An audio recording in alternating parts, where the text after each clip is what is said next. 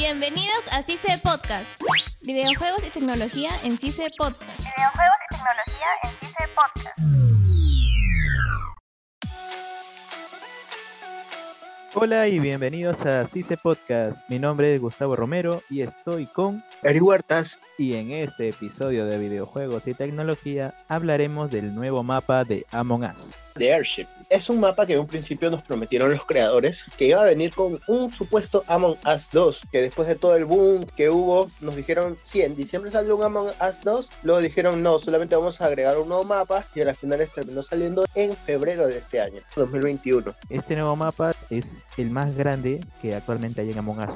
Así es, confirmo totalmente. Es un mapa muy amplio que creo yo, y también recuerdo los rumores que salieron de que iban a subir la cantidad de jugadores de 10 a 15, la cantidad máxima. Y creo que pensando en ello se hizo este mapa, porque en realidad es muy grande. A comparación de otros mapas que todos aparecen en un mismo lugar y después las reuniones también todos aparecen en un centro específico. En este mapa no existe eso. Te dan la oportunidad de escoger entre tres lugares de la nave para que uno pueda elegir en dónde aparecer. Y eso como que acrecenta un poco las dificultades a la hora de no ser impostor, porque te encuentras con menos cantidad de jugadores. Al ser un mapa mucho más grande, es más complicado encontrarte con cuerpos, dado que hay distintos lugares que son muy, muy difíciles de acceder. Es una sola entrada, una sola salida, y quieras o no, eres presa fácil. No, pues imagínate aterrizar en un lugar del avión y estás solamente tú y el impostor. ¿Te ha llegado a pasar?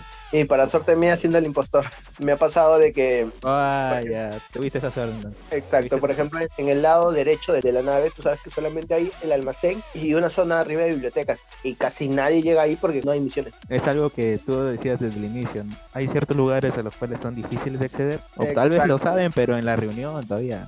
Hasta que no hay una reunión, nunca saben dónde estuvo ese cuerpo, nunca saben dónde pasó todo y tú pasas piola, como dicen. También tenemos la novedad de que aparte de los tradicionales puzzles que hay, también nos traen nuevas misiones que completar. fusión del reactor, que supuestamente el avión va a chocar 90 segundos para que todos, o bueno, por lo menos uno, llegue a introducir los códigos y así evitar que el avión se desplome, pues, ¿no? Hay otras misiones, por ejemplo, una que particularmente me trajo muchas complicaciones por lo tedioso que era, que tenía que ver con el área de electricidad. Tenías que literal mover la palanca del 1 al 9 y estaban totalmente dispersos. Había un cierto camino que recorrer y créeme que a veces te tomabas como minuto y medio en hacer esa misión, por más sencilla que sea, solamente por el hecho de que los números pueden estar dispersos en cualquier forma y podías encontrarlo en cualquier lugar. Claro, en cuanto a la nave, tienes que conectar la energía. Exacto. Y como que, ¿qué hago acá, no? Me sentía un poco así. Y otra que también me causó mucha extrañeza fue la de agarrar zona Wi-Fi. Era una que está en la parte inferior izquierda, que básicamente salías como que al balconcito de la nave, tenías un celular y como que decías señal baja, nada más aparecía. Y yo dije, bueno, me imagino que la misión es esperar que cargue toda la barra de datos, pero después de jugarlo tantas veces, descubrí que podías mover el celular para que la barra cargue mucho más rápido. Una de las más innovadoras es de tira de manito. Sí, No, me pareció buenísima también. Me pareció divertido porque era un tema muy visual. Buscar que coincida nada más y tratar de hacer encajarlos, ¿no? De ponerlo una con el ejemplo que teníamos arriba. Además que no era muy complicada y era rápida de hacer, así que era un plus. Pero también la ubicación de esa misión era muy complicada porque solamente había una entrada y una sola salida, así que quieras o no tenías las horas contadas. Claro, a menos que por ahí esté justo recargando. Claro, a no ser que Solamente en esa cuestión tendrías Exacto. algo de tiempo de escapar, pero ni siquiera, no creo que llegues por entrada, una salida, y como que es un mismo camino y por ahí te mete por los ventiladores. Claro, tu única salvación era que en ese tiempo esté en cooldown, de ahí no tenías otra salida u otra salvación. Algo más que me pareció un poco innovador fue el hecho de que pudieran subir las escaleras. El airship tiene varios pisos y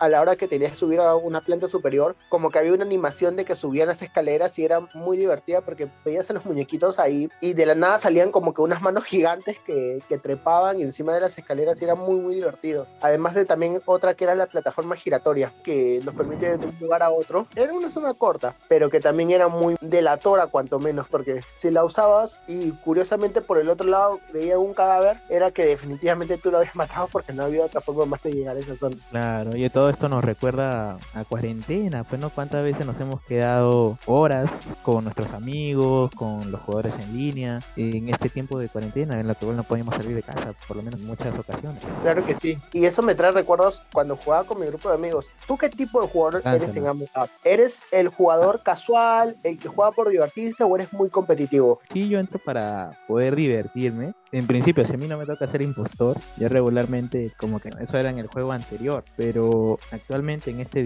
Chip sería muy complicado hacer eso, sería más que jugar por la diversión. ¿Tu caso cómo sería? Al principio yo jugaba por las risas, como se dice, porque me parecía muy entretenido. Me hacía recordar mucho a Clue, quién es el culpable, no sé si recuerdan ese juego. Ya, claro, claro. La Ya, también y- igual pistas. Exacto, pero lamentablemente mi grupo de amigos es muy competitivo y con ellos como que empecé a ser muy quisquilloso. No, cuando tienes eh, un grupo de amigos ya competitivo, yo creo que es otra, otro Sí, nivel. sí. pues, era jugar y tener que prestar atención a todo. Porque, por ejemplo, cuando tocas el impostor, lo que siempre haces, finges que haces una misión y todo ello. Y siempre tenía Claro. alguien atrás que estaba vigilando cuánto tiempo me demoraba en hacer la misión, qué misión era, si subía la barra o no subía y todas esas cosas. Sí, es increíble cuánta gente tenía en su cabeza todo eso. Exacto. Y yo Los dije, "Ah, tiempos de bueno". Misión, qué hace la misión. Yo generalmente me olvido y no estaría para eso tanto. Y bueno, por ejemplo, fingía, luego me iba y automáticamente apretaban el botón y ya ha sido Eric porque me preguntaban, ¿qué misión estaba haciendo? Ah, este, está haciendo la de los cables. Mentira, esa misión no es la de los cables, esa misión es hacer esta cosa. Y esta misión dura 40 segundos, tú te has demorado 5 segundos y la barra no ha subido. Oh, te juro que era como que mucha carga de información. Y así que aprendí con eso a ser muy quisquilloso, muy fijón. Y luego cuando jugaba con otro grupo de amigos que era más por las risas, más por diversión, me volví literal detective. Y a veces ya no querían jugar conmigo porque yo siempre sabía a la primera o segunda ronda quién eran los impostores porque me daba cuenta. Cosas.